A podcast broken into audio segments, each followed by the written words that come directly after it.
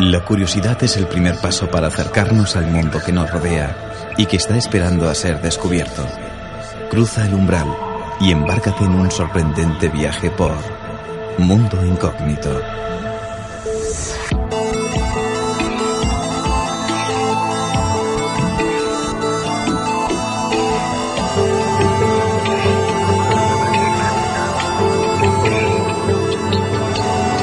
Muy buenas noches, estimados oyentes y seguidores. Es un placer contar con su compañía de nuevo. Desde aquí, un cordial saludo a todos ustedes. Quisiera saludar también a los integrantes de nuestro equipo, a Artacho, quien está al mando de la parte técnica, y a Olga Gómez, quien nos acompaña como cada semana. Muy buenas noches a todos. Esta madrugada en Mundo Incógnito nos vamos a acercar a varias figuras, entre ellas a la de Confucio, el conocidísimo Nostradamus y de la mano de Laura Vivancos, en su sección La Hora del Estrigoy, conoceremos la Casa Winchester. Tendremos noticias a través de Cajón Incógnito y para finalizar nos acercaremos a un hombre realmente extraordinario, Gustavo Adolfo Roll. Así que como siempre les invito a que nos acompañen una vez más en nuestro viaje por Mundo Incógnito.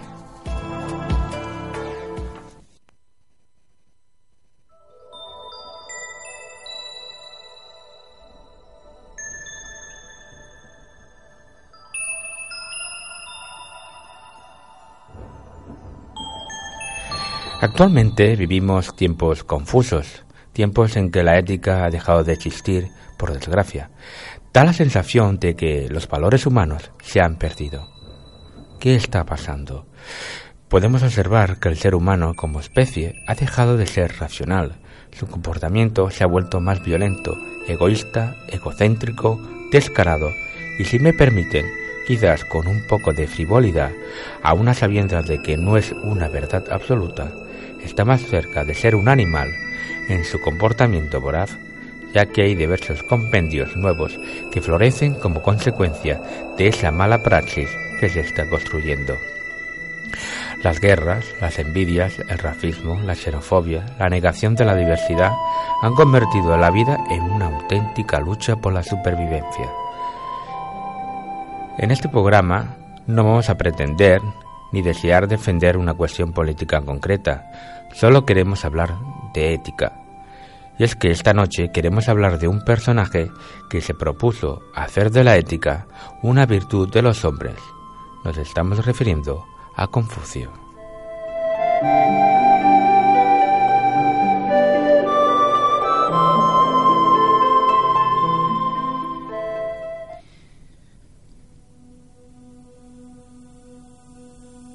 Eh, Jordi, descríbenos un poquito a Confucio.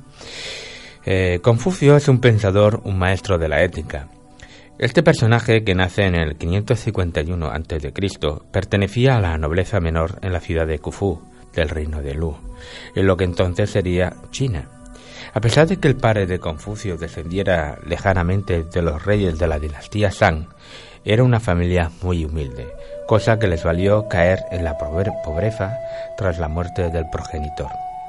Lo más importante es que esa humildad le sirvió a Confucio para convertirse en un ilustre hombre de una profunda ética, que revolucionó el concepto de la sociedad misma. Desde luego que Confucio no sería el único en revolucionar el pensamiento por aquel entonces, ¿cierto? Desde luego que no.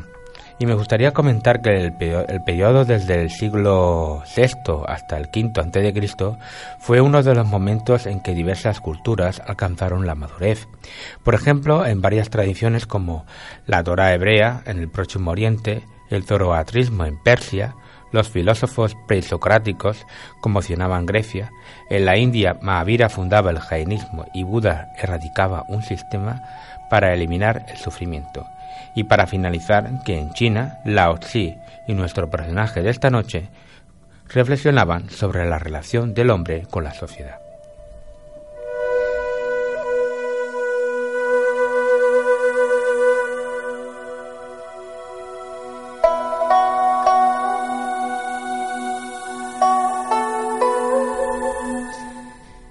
Me imagino que debió de luchar duro para llegar a convertirse en un, en un personaje importante.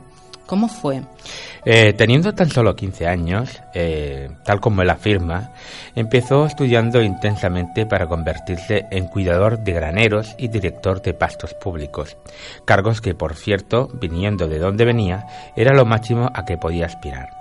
Y la verdad es que no le fue nada mal, mejorando enormemente la gestión de ambas empresas pero se sintió que en su estado, en Lu, no le hacía mucho caso de lo que había conseguido, así que decidió irse a otro de los reinos vecinos para ofrecerse como consejero. Se argumenta en torno a Confucio que un día recibió por parte de un príncipe una pregunta simple. ¿Qué hay que hacer? Confucio le contestó, rectifica los nombres. Obviamente el otro se quedó sorprendido, pidió explicaciones y eran estas que el gobernante haga de gobernante, el ministro de ministro, el padre de padre y el hijo de hijo. Obviamente muchos príncipes no entendían nada, ya que ellos hablaban de política y Confucio solo hablaba de ética. Entonces, con esa tarjeta de visita, por llamarlo así, desde luego que no sería bien recibido para por allá donde fuere, ¿es cierto?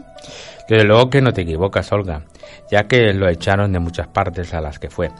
Lo que es sorprendente es su forma de moverse por China.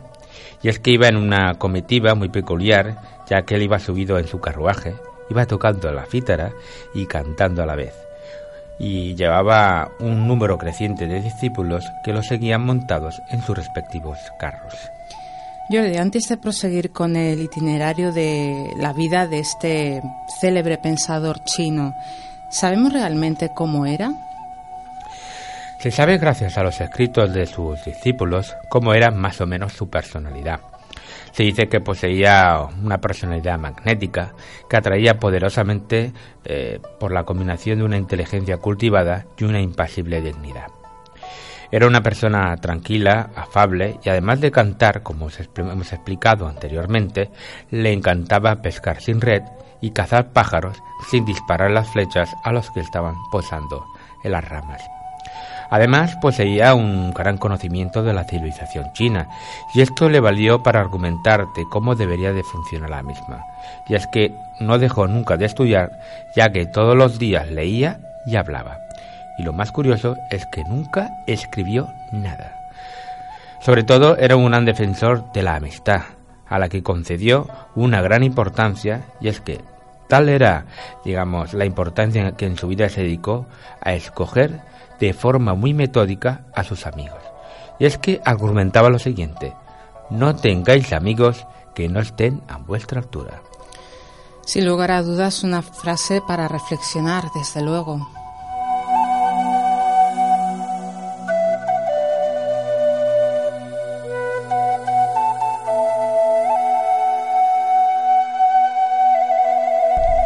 Volviendo de nuevo a la vida de Confucio, una vez que sabemos más sobre su forma de ser, ¿qué idea tenía este personaje sobre la vida pública? Cabe decir que nunca dejó de pensar en los asuntos públicos, como bien dice Olga. Confucio estaba convencido de que solo viviendo en sociedad uno se podía convertir en un ser humano completo.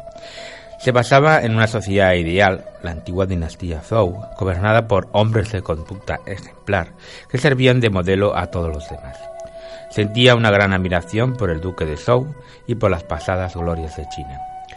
La meta para él era conseguir una sociedad regida por la ética y que no necesitara de leyes para lograr la armonía social, y que uno de los sustentos en que se basaba esta empresa para alcanzar la utopía era el estudio. Y como bien he comentado antes, eh, nunca llegó a escribir un solo libro, y fueron sus discípulos que lo hicieron por él. Y en uno de estos libros, llamado Conversaciones, Confucio dice, estudiar y llegado el momento oportuno, poner en práctica lo estudiado, ¿no es también una felicidad? Lo cierto es que estas reflexiones y pensamientos vienen muy bien hoy en día y para nada creo que estén fuera de tiempo. Si me permites añadir una reflexión personal, es que actualmente tenemos leyes, pero no son ejercidas como tal. Y la ética podemos decir que brilla por su ausencia en muchos estamentos de la sociedad. No es nada malo leer los pensamientos de Confucio, porque quizás nos ayude a entender muchos comportamientos de nuestra sociedad actual.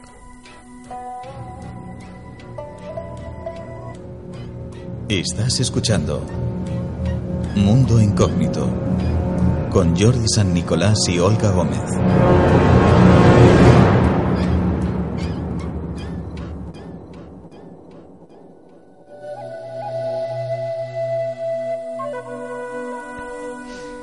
Como bien nos has explicado, Jordi, el personaje de esta noche era un apasionado del estudio. Eh, cuéntame, ¿llegó a convertirse en profesor? Sin lugar a dudas que sí, ya que su capacidad de aprendizaje y de estudio era tan alto que a pesar de que la educación era una profesión tan novedosa como poco valorada, eh, este logró con su novedosa forma de enseñanza renovar y darle un aire nuevo, eh, podemos decir, eh, que revolucionó el mundo de la enseñanza de alguna manera. Su enseñanza para nada era clasista, es decir, iba destinada a todo tipo de clases sociales. Una de las características principales de sus métodos se basaba en una enseñanza global que enseñaba a los jóvenes a respetar a sus padres dentro de casa, a respetar a sus mayores fuera de la misma, a hablar poco, ser fiables y entregar la amistad solo a los que tuvieran una humanidad auténtica. Y para ello se basaba a menudo en el estudio de ciertos libros clásicos como clásico de la poesía y clásico de la historia. Antes nos has mencionado a grandes rasgos cómo era Confucio como persona, pero ¿y como maestro? ¿Qué tal era? Se dice de él que era un profesor enérgico, que era un conversador muy brillante, era exigente, para nada pedante y siempre estaba alerta. Era muy educado y de fácil acceso.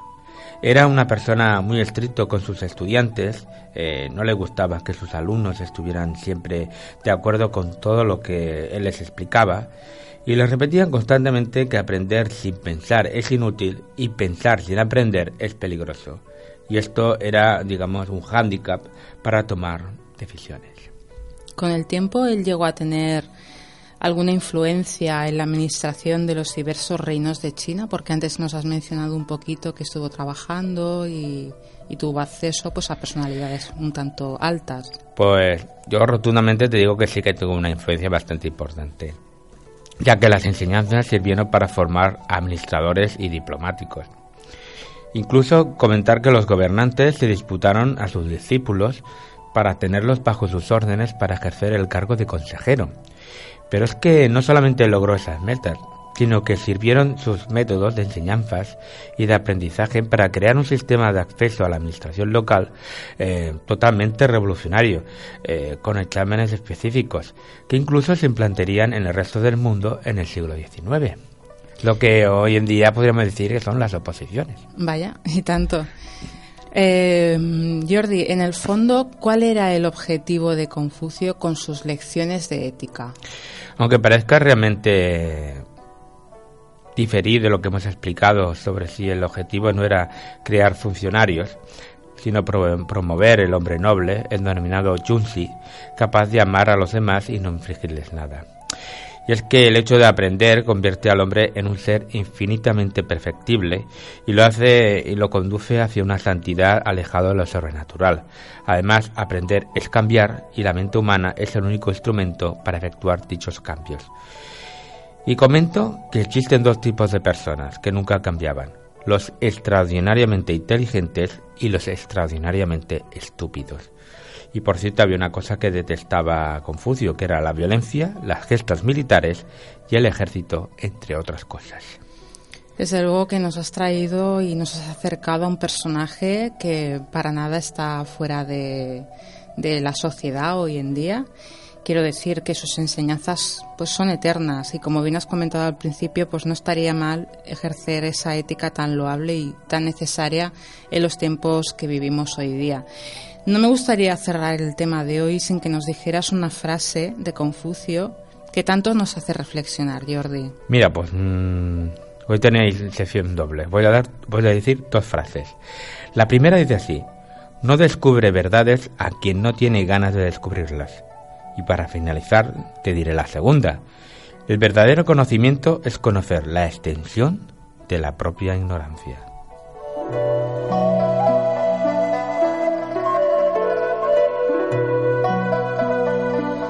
Bueno, pues espero que nuestros oyentes y seguidores hayan disfrutado con la historia de este interesante personaje de la lejana China que hoy Jordi nos ha traído. Muchas gracias. Yo desde luego creo que sí, no me quedará la menor duda. Además espero que al menos hayamos reflexionado sobre lo que Confucio nos ha aportado esta noche y quizás va siendo hora de que tomemos nota de ello. Pues de nuevo, muchas gracias Jordi. Ha sido un placer.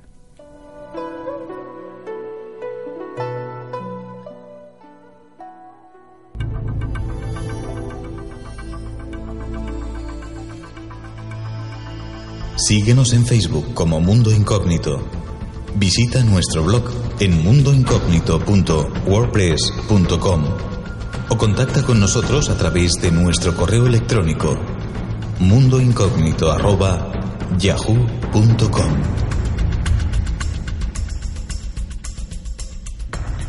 En los próximos minutos, Laura Vivanco nos acompaña nuevamente en La Hora del Estricoy, donde nos trae un tema muy interesante, la Casa Winchester.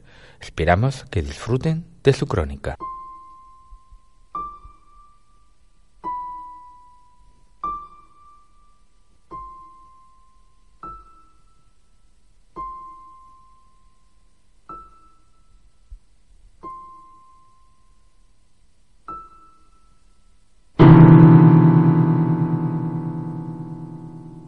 La hora del estrigoy.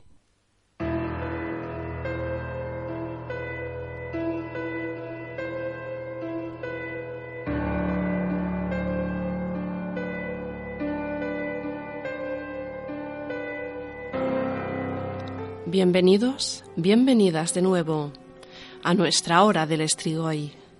Esta noche, por favor, acompañadme por escaleras que no llevan a ninguna parte, por pasillos que se van estrechando, por puertas que dan hacia la pared. Acompañadme, por favor, por la ruta del caos arquitectónico que es la Casa Winchester.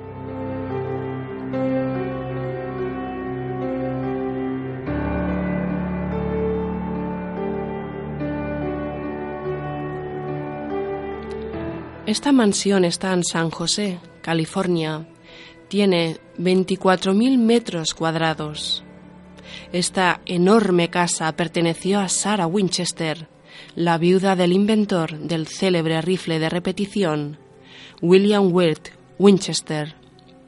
Tras morir su marido y su hija, Sarah recibió la mitad de las acciones de la compañía Winchester Repeating Arms Company, cobrando mil dólares al día.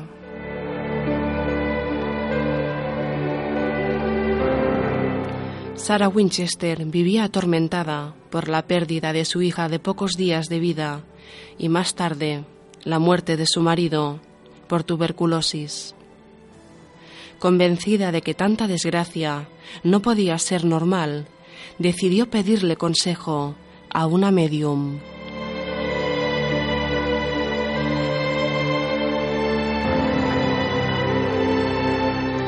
Esta le dijo que sus desgracias se debían a una maldición, un castigo por todas las muertes producidas por el rifle de repetición.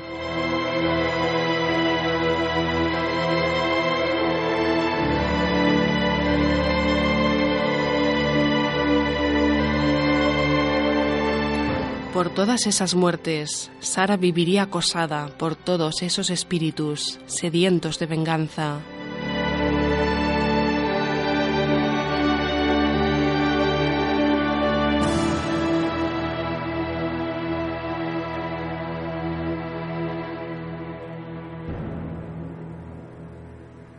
Pero tal vez podría salvarse si encontraba un hogar distinto una fortaleza, un refugio, una casa cuya construcción jamás terminara, donde su estructura fuera tan confusa que los espíritus se sintieran totalmente desorientados.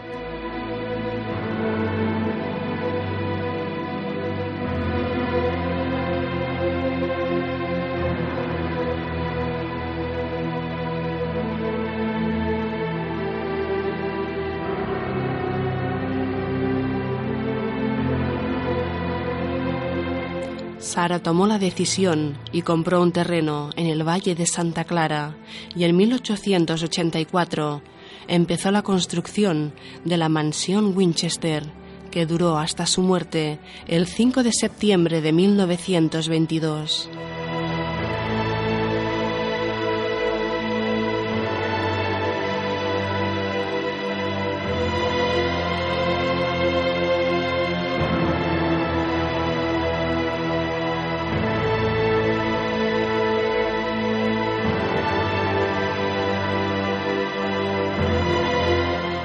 Cada día Sara daba nuevas instrucciones a los arquitectos.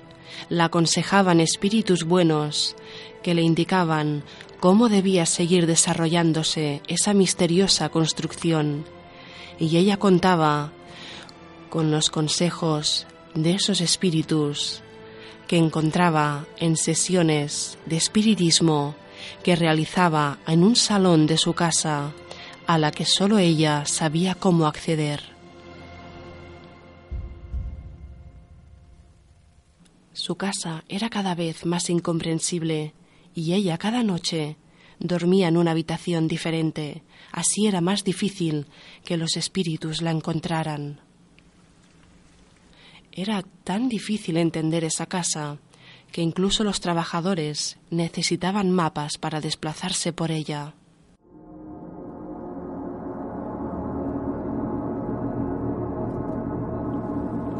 La casa está llena de misterios. En su construcción hay un número clave, el 13, que se repite constantemente. Hay escaleras con 13 escalones, hay 13 baños, hay candelabros para 13 velas. El armario de Sarah Winchester tenía 13 ganchos y hay mucho más.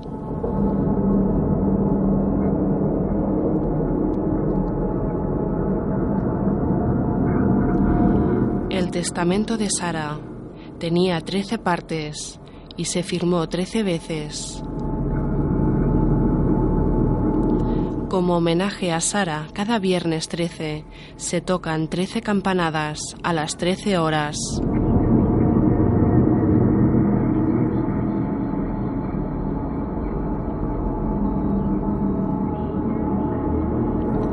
La casa incomprensible consta de 40 habitaciones, 6 cocinas, 7 pisos, 2 vestíbulos, 52 tragaluces, 476 puertas, 47 chimeneas, de las que se han encontrado dos.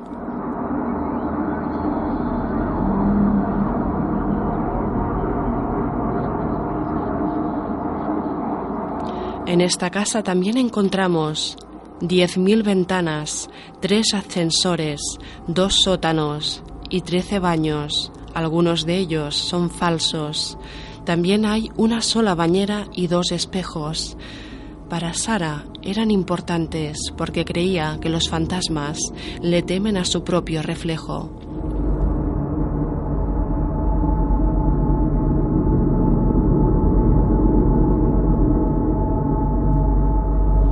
Con todo este caos, Saras pensó que podría huir de los espíritus vengativos que le habían quitado a su familia.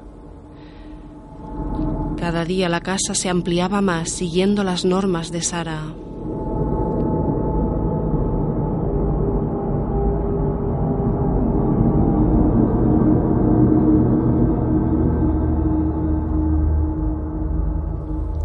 Hoy en día la casa que se construyó durante 38 años tiene fama de encantada. Al parecer, los espíritus siguen allí, en la casa, pero deambulando perdidos y manifestándose con algunos fenómenos paranormales.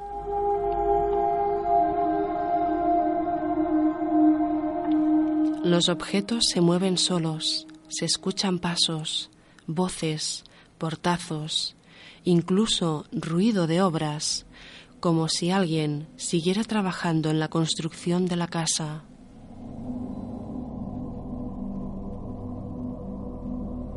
Con frecuencia se sienten presencias extrañas y corrientes de aire frío. Los visitantes se sienten permanentemente observados e incluso se ha visto el enlutado fantasma de Sarah Winchester paseando por la casa. Se cree que incluso ella misma quedó atrapada sin poder huir en su propio caos.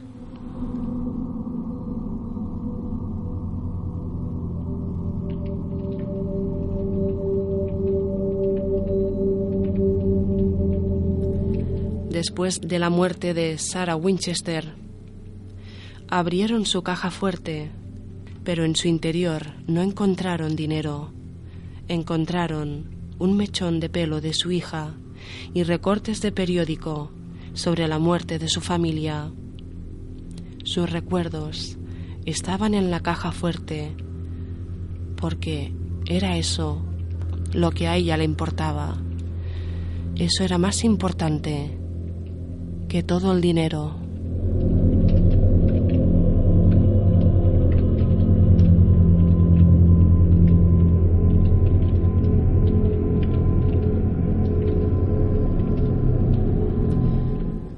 Hoy en día la casa es una atracción turística, recibe muchos visitantes. Si la visitáis, por favor, no os alejéis jamás de vuestro grupo, no vayáis nunca solos, porque os podéis perder y puede que nunca os vuelvan a encontrar.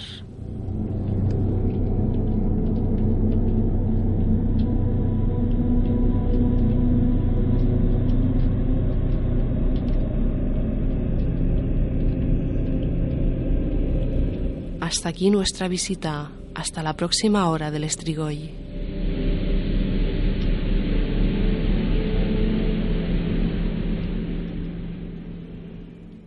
Gracias Laura por este tema tan interesante que nos has traído. Un gran saludo. Abre tus sentidos y sorpréndete con los aspectos más insólitos de la historia, la ciencia y la astronomía. Averigua el porqué de los comportamientos humanos y sociales. Estás escuchando Mundo Incógnito.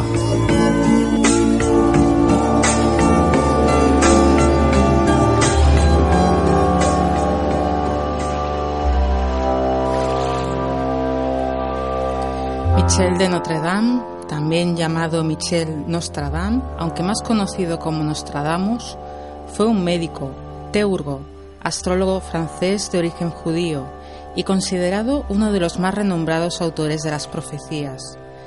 Desde la publicación del libro, muchas personas se han visto atraídas por sus misteriosos versos. Sus seguidores afirman que Nostradamus predijo varias catástrofes del mundo, desde su época hasta el futuro año 3797.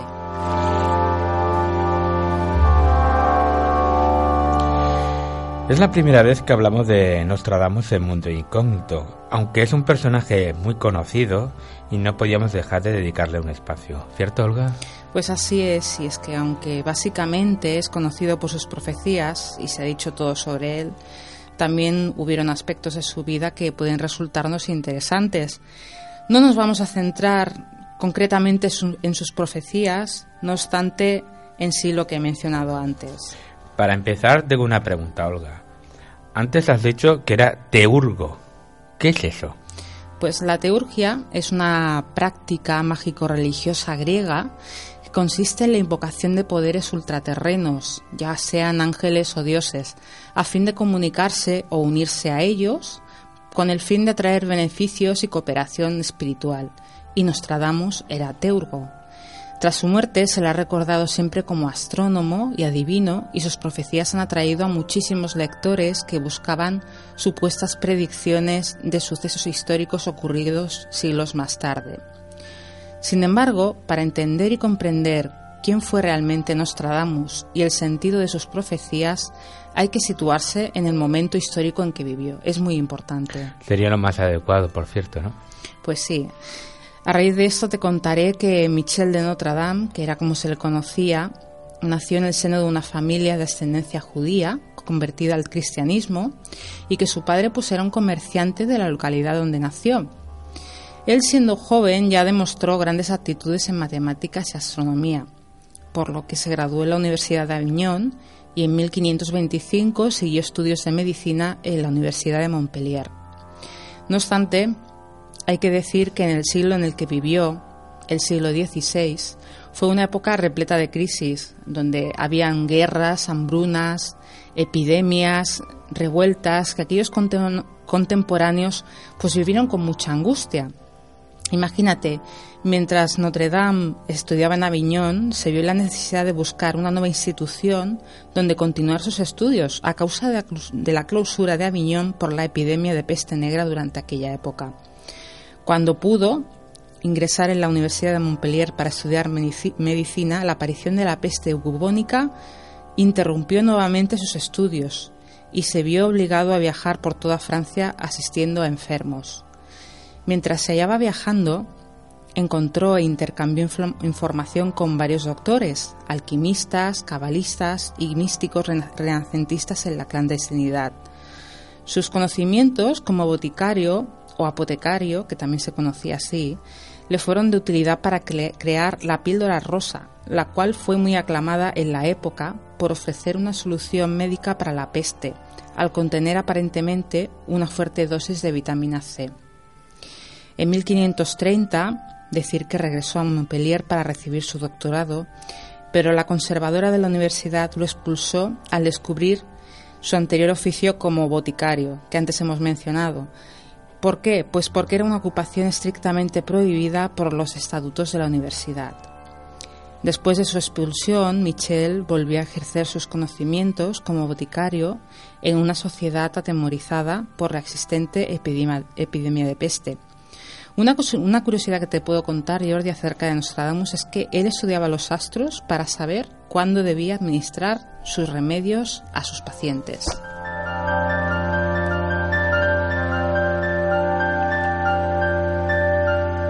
¿Cuándo escribió su obra donde aparecen las profecías y predicciones que hizo? Pues verás, en 1550 es cuando se publica su primer almanaque y en 1555 se publica quizá la parte más conocida, que es la primera parte de las profecías. Lo cierto es que tras el éxito de estas publicaciones proféticas, muchas personas pues acudieron a él, ¿para qué? Para conocer su futuro él les escribía predicciones personalizadas muy parecidas a, lo que serían los horóscopos de hoy día. De hecho, la reina Catalina de Médicis, que era reina de Francia, le llamó para que acudiera a la corte de París, donde le pidió el horóscopo de uno de sus hijos, quien era Enrique III, y para la alegría de ella le aseguró que Enrique llegaría a ser rey.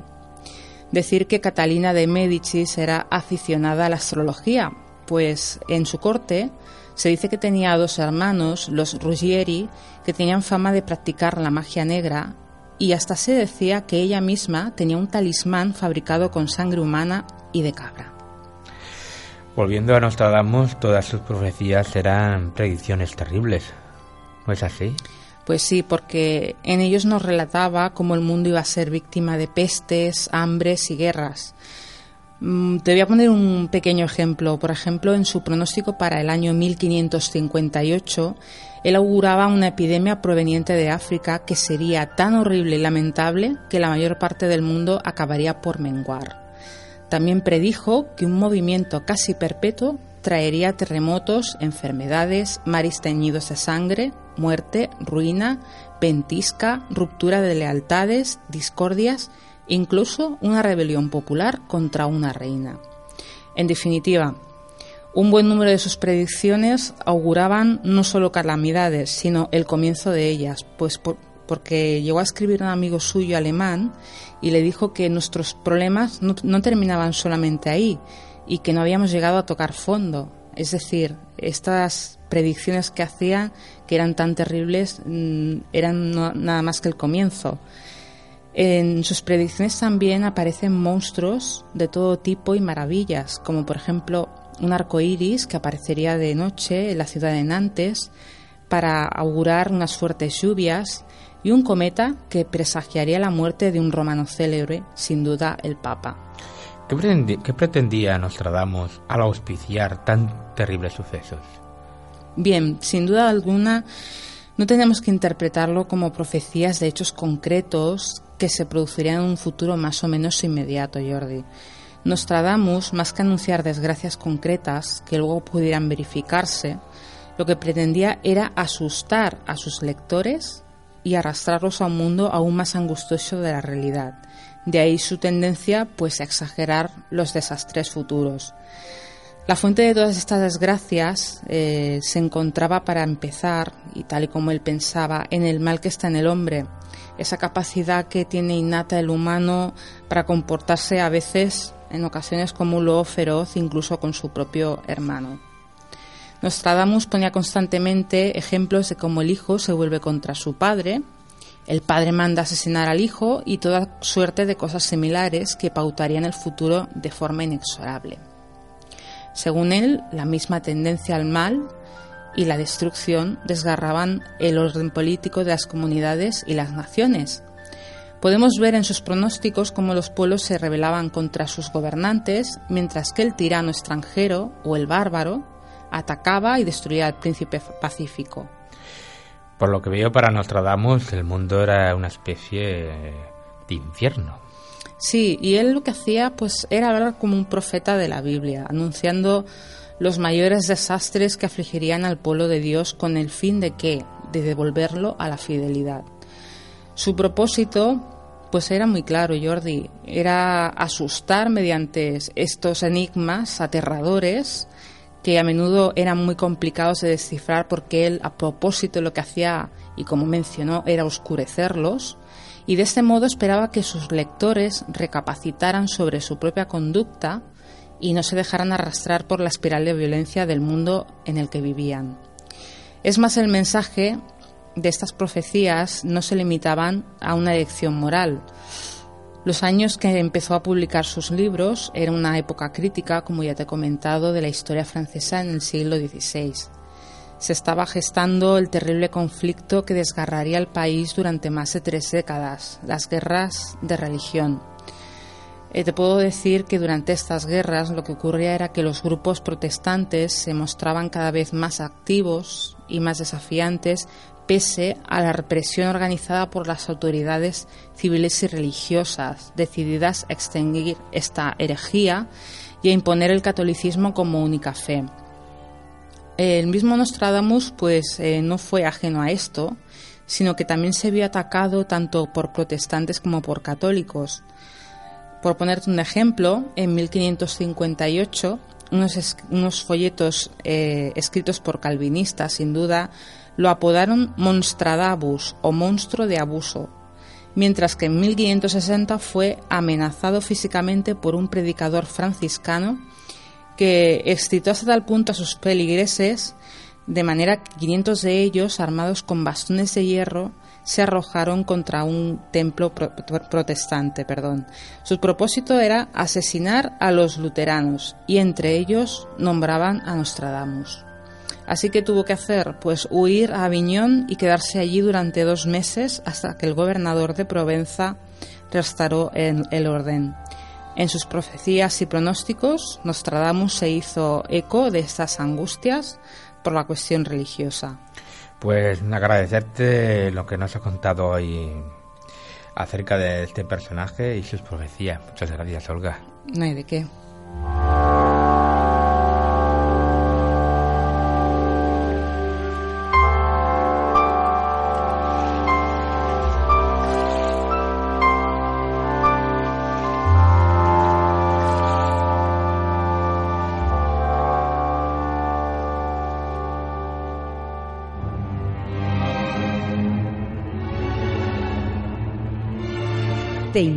A descubrir. Te invitamos a sorprenderte. Toma nuestra mano y escucha lo que guarda Cajón Incógnito.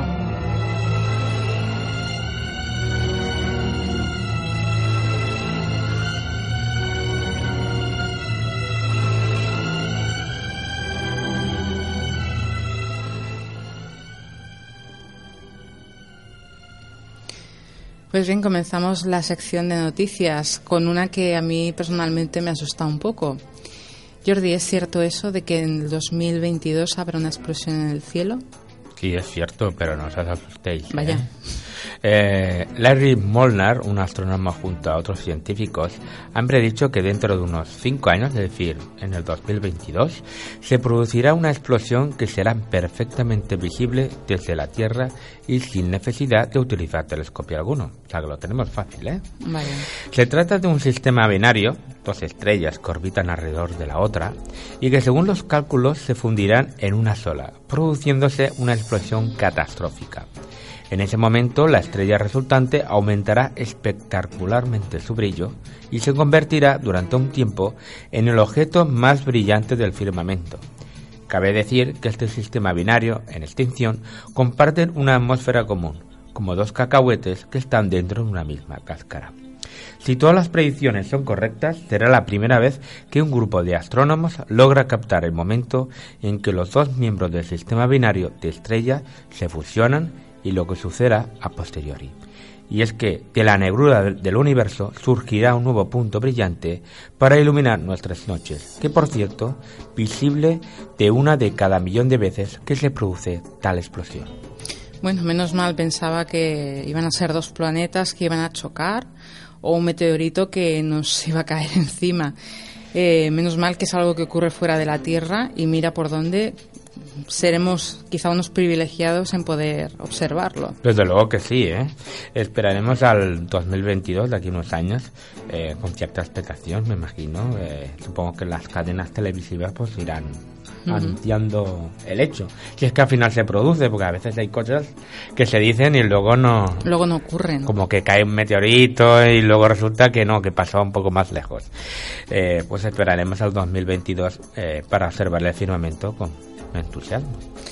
La segunda noticia espero que sea mucho más tranquila y esperanzadora. ¿Se ha descubierto algo nuevo, Jordi? Resulta que unos investigadores de la Universidad de Witwatersrand de Sudáfrica han llegado a la conclusión que debajo de la isla de Mauricio existe un continente perdido. Gracias al descubrimiento de fragmentos de mineral de unos 3.000 millones de años, eh, y esto eh, no pasa inadvertido ya que la isla es de origen volcánico, y se cree que esta tiene una edad entre 7 y 10.000 millones de años. El hecho de encontrar estos fragmentos eh, no deja de demostrar que la ruptura continental pudo ser muy compleja y para nada limpia. Y no es nada extraño encontrar fragmentos como los que se han hallado recientemente en esta isla del Océano Índico. Este descubrimiento realmente es increíble y no es nada extraordinario, porque ya en el año 2013, no hace mucho, eh, había unas, se encontró la presencia de pequeñas trazas de minerales antiquísimos en la arena de las playas de esta isla y ya albergaban las sospechas de que bajo la misma podía haber un continente perdido.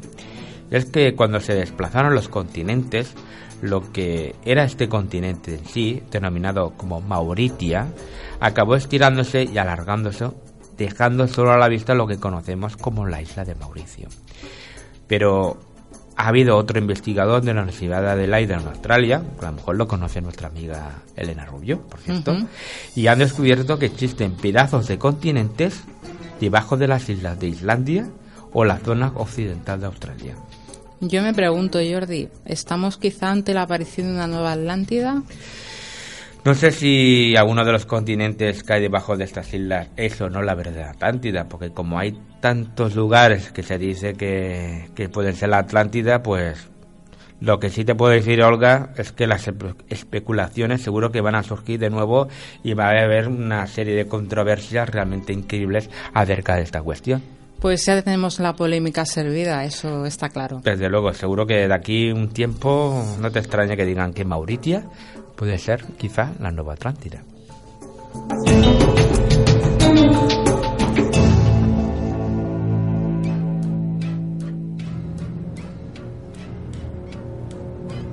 Estás escuchando Mundo Incógnito con Jordi San Nicolás y Olga Gómez.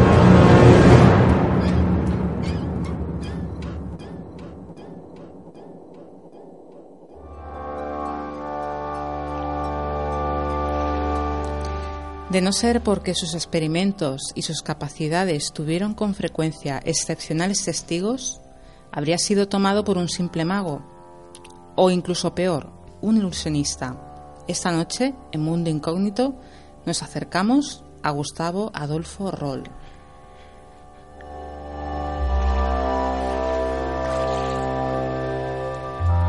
Lo cierto es que desconozco totalmente esta figura. Eh, ¿Quién es Gustavo Adolfo Roll? Pues ante todo fue un hombre sencillo, pero extraordinario. Quien estaba cerca de él cuenta todavía hoy situaciones prodigiosas, ayudas increíbles proporcionadas a quienes la necesitaban y hablan de su absoluta discreción. ¿Pero este hombre tenía algo en especial? Pues sí, es que tenía unos poderes extraordinarios y el secreto de estos, desgraciadamente, se los llevó a la tumba a su muerte en 1994, relativamente hace pocos años. Gustavo tenía la capacidad de leer libros cerrados, de estar al mismo tiempo en distintos sitios, de materializar y de hacer desaparecer objetos, de mover cualquier cosa, de escribir y pintar a distancia, de viajar en el tiempo y otras muchas facultades, en resumen, un modo de hacer que va contra todas las leyes físicas conocidas, Jordi. Me imagino que hubo alguna manera que se le llegaría a conocer. Pues sí, verás, esto sucedió cuando en los años 30 Albert Einstein pasaba la tarde frente a los prodigios de Roll, quien por entonces era un joven banquero. Otro premio Nobel, como Einstein, el físico italiano Enrico Fermi se había aficionado a todas las cosas increíbles que Roll les, eh, les mostraba y era capaz de hacer. Lo cierto es que llegó a ser conocido en bastantes círculos porque a él se le acercaron artistas como Pablo Picasso o Salvador Dalí y otros muchos más durante años. A lo que él llamaba experimentos asistieron jefes de Estado, estrellas de cine, políticos famosos y otras personalidades. Vaya, parece que este hombre tuvo bastante éxito. Pues sí, te contaré que parece que incluso Hitler pretendió en vano que fuera su consejero. El general Charles de Gaulle lo buscaba con frecuencia para hablar con él cara a cara y el mismísimo Mussolini le pidió su opinión en cierta ocasión, aunque luego no le hizo caso con el consabido resultado que ya conocemos todos. ¿De dónde provenían los poderes de este hombre? Pues mira, la respuesta la dio él mismo, de la naturaleza. Él aseguraba que estas capacidades pues son propias de la naturaleza humana y que algún día pues sería fácil dominar la materia como él estaba haciendo. Para Roll todo sucedía espontáneamente y con frecuencia él mismo se sorprendía de sus propias acciones.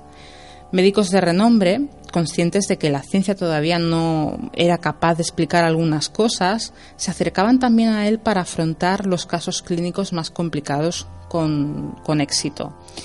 Los científicos no se han enfrentado todavía a un estudio orgánico del fenómeno Roll, por llamarlo así, y prefieren casi siempre calificarlo como un hábil prestidigitador de juegos muy efectivo.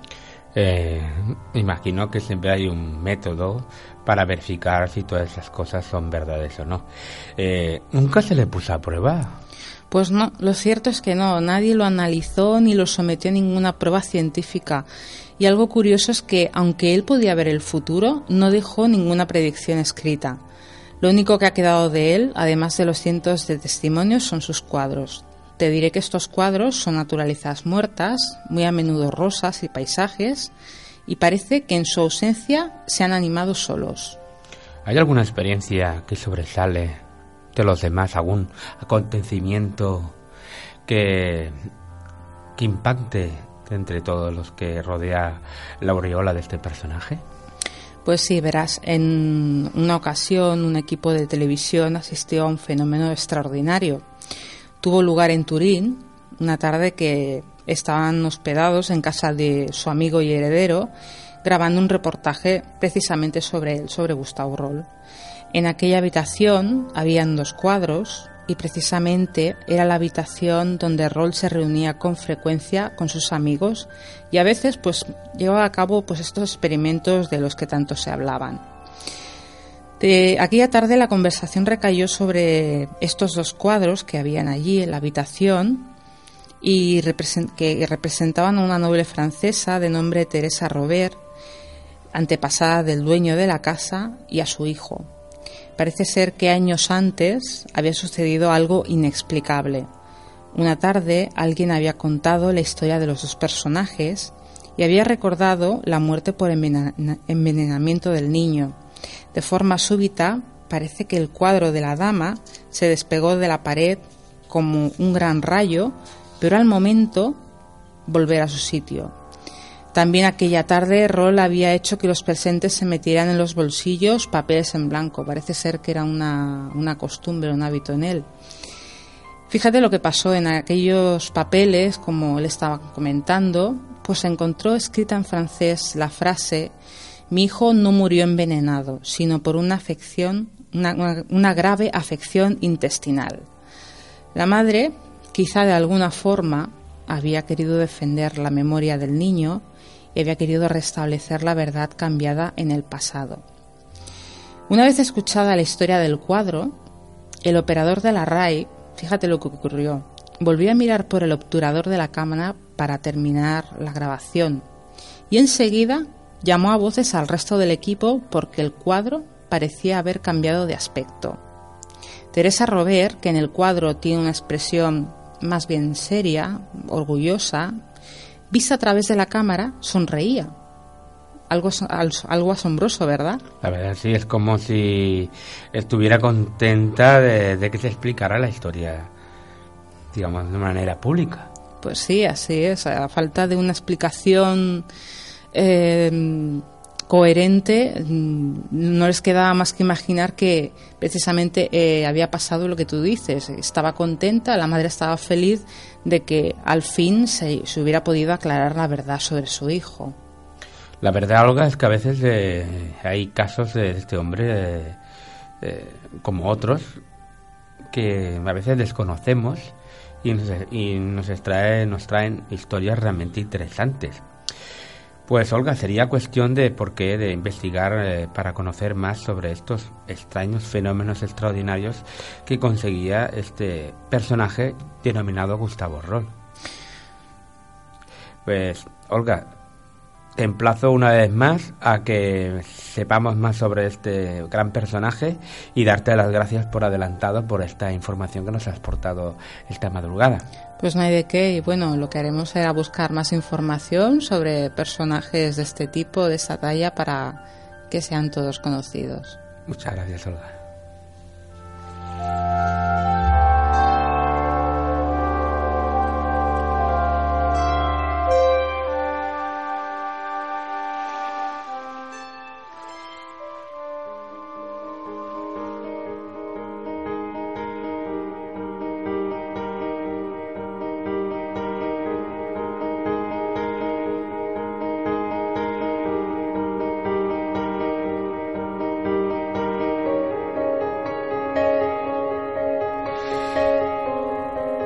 Y deseos que hoy, por ejemplo, hayan disfrutado con la gran variedad de temas que hemos hablado hoy. Hemos hablado de Nostradamus, hemos hablado de Confucio, hemos hablado de este extraño personaje eh, tan, tan enigmático. Y como siempre, llegado a este punto, es el momento de explicarles la reflexión de cada semana. En el programa de hoy hemos demostrado que el comportamiento humano, desde sus orígenes, para nada es perfecto. Y es que todavía, a pesar de todo lo que hemos criado, destruido y vivido, seguimos siendo culpables de todo lo que nos ocurre. La autocrítica está lejos de ser aceptada. Diría todavía más, estamos muy lejos de ponerla en práctica. Como, siempre se ha dicho, el hombre es el animal que siempre tropieza con la misma piedra. No hemos querido pretender dar lecciones de moralidad, nada más lejos de ello, pero sí poner encima de la mesa que la ética no es nada nuevo, no se ha inventado hace poco. Hoy en día parece que el respeto por el ser prójimo, la solidaridad, la educación entre otros valores ligados al comportamiento humano, se ha perdido. Parece ser que es algo que no se lleva en estos tiempos, es algo muy lejano. ¿Qué nos sucede? ¿No será que los animales somos nosotros y los animales son los humanos? Cuando parecía que la tecnología debía de hacernos la vida mucho más fácil, mucho más sencilla, nos está haciendo más insociables. No sé qué pensarán ustedes al respecto. Yo por mi parte no suelo mojarme ni dar opiniones personalmente eh, en este programa, pero creo que estamos en un proceso de deshumanización, donde estamos comportados como, comportados como verdaderos autómatas que atendemos tan solo a valores que la globalización nos impone. Creo que quizás, como bien nos ha enseñado el gran maestro chino Confucio, la educación es quizás el único elemento que puede hacer cambiar el devenir y la evolución de la sociedad. Y por cierto, no hay nada mejor que acabar el programa con una frase del maestro, porque así yo creo que se le debe de denominar. Y la frase dice así, la educación trae confianza, la confianza trae esperanza y la esperanza trae paz. Muy buenas madrugadas y le esperamos de aquí a siete días en Mundo Incógnito. Hasta pronto, queridos oyentes, que tengan un excelente y magnífico fin de semana.